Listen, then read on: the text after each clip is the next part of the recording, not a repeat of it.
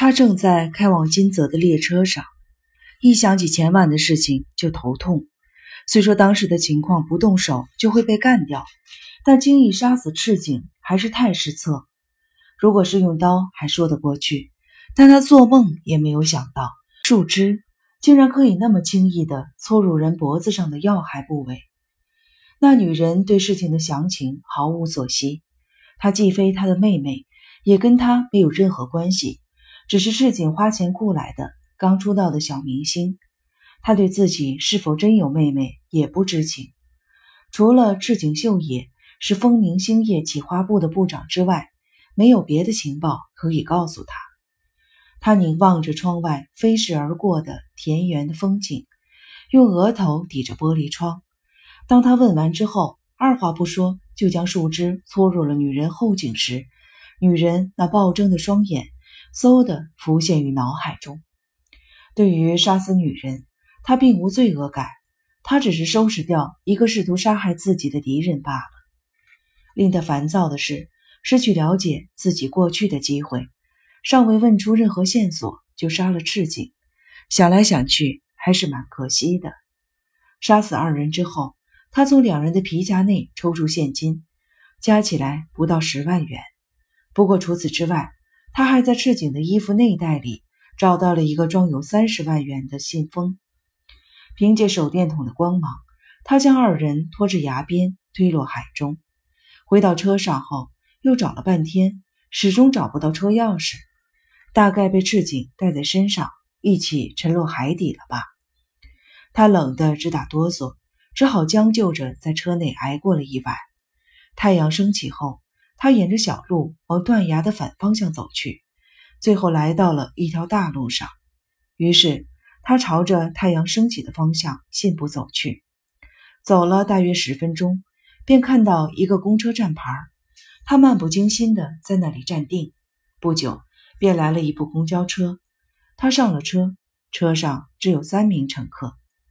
过了将近一个小时，公交车进入市区后，在某个车站前停下。看到乘客全都下车，他也跟着下了车。车站建筑物上方。挂着“株洲”两个字，这里就是他之前被医院收容时所在的城市。总之，他非得去东京不可。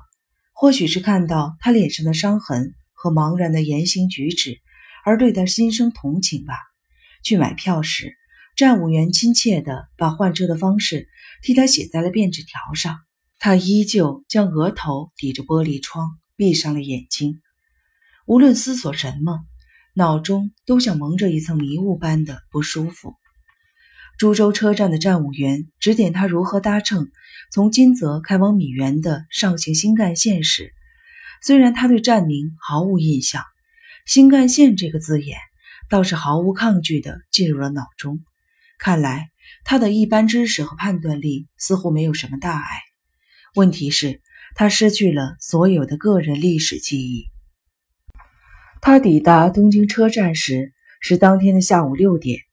车站本身，他好像曾经看过，有种亲切感，但并未强烈到足以觉出他失去的记忆。走进即使听到名称也毫无印象的车站百货公司，他买了一个波士顿的旅行袋、日用品和替换的内衣等，顺便也买了一张东京都分区的地图。在车站的服务中心。请对方代为介绍步行即可抵达的商务旅馆。他登记入住的叫做盒子旅馆。在柜台登记时，他毫不犹豫地于姓名栏上添上了新谷和彦。反正不知道这是不是真名，也懒得再想其他的名字。添上住址时，虽然有短暂的迟疑，情急之下还是写了株洲市，因为他想不出其他的地名。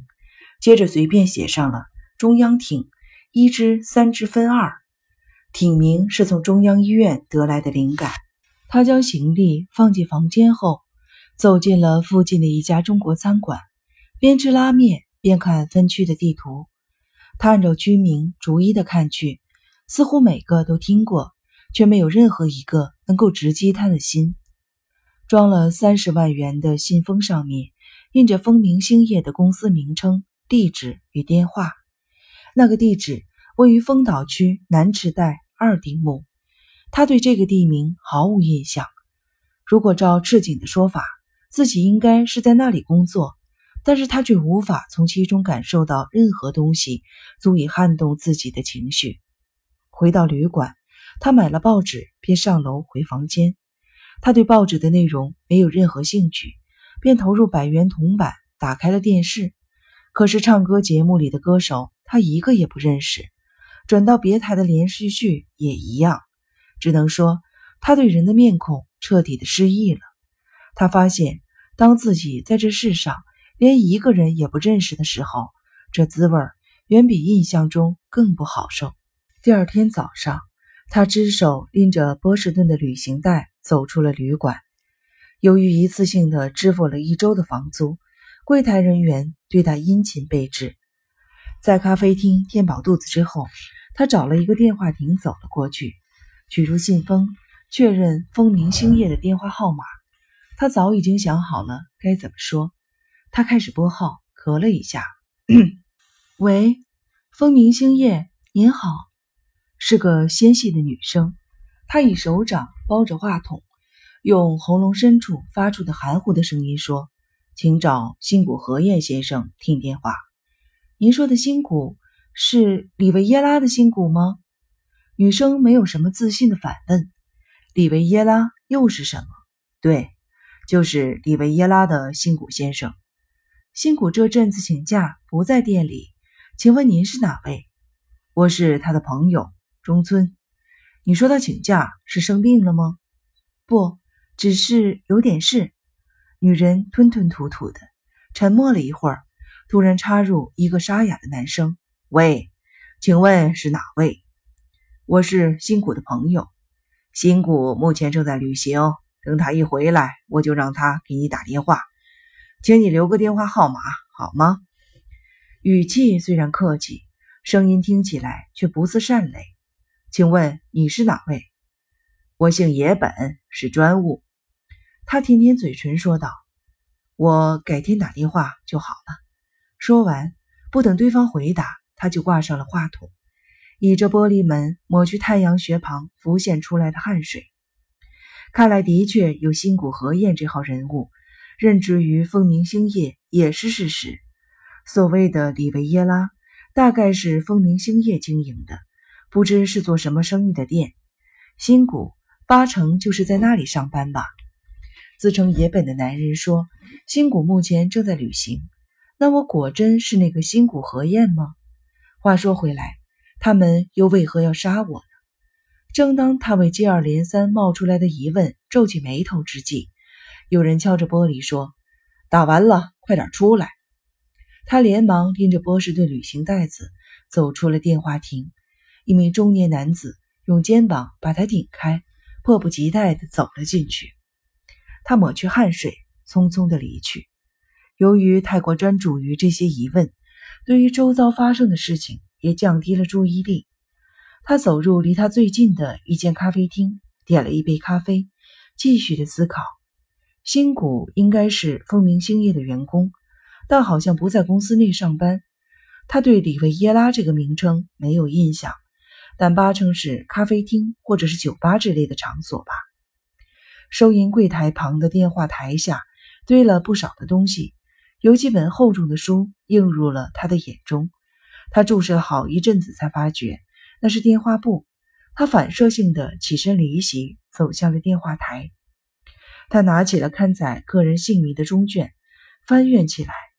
岛下白，当找到新字时，他不禁的吞了一口口水。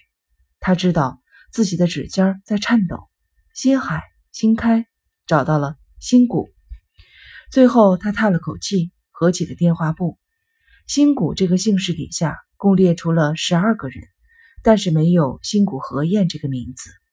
接着，他拿起了公司那本，叫做里维耶拉的店有十几家，几乎都是咖啡厅或者是酒店。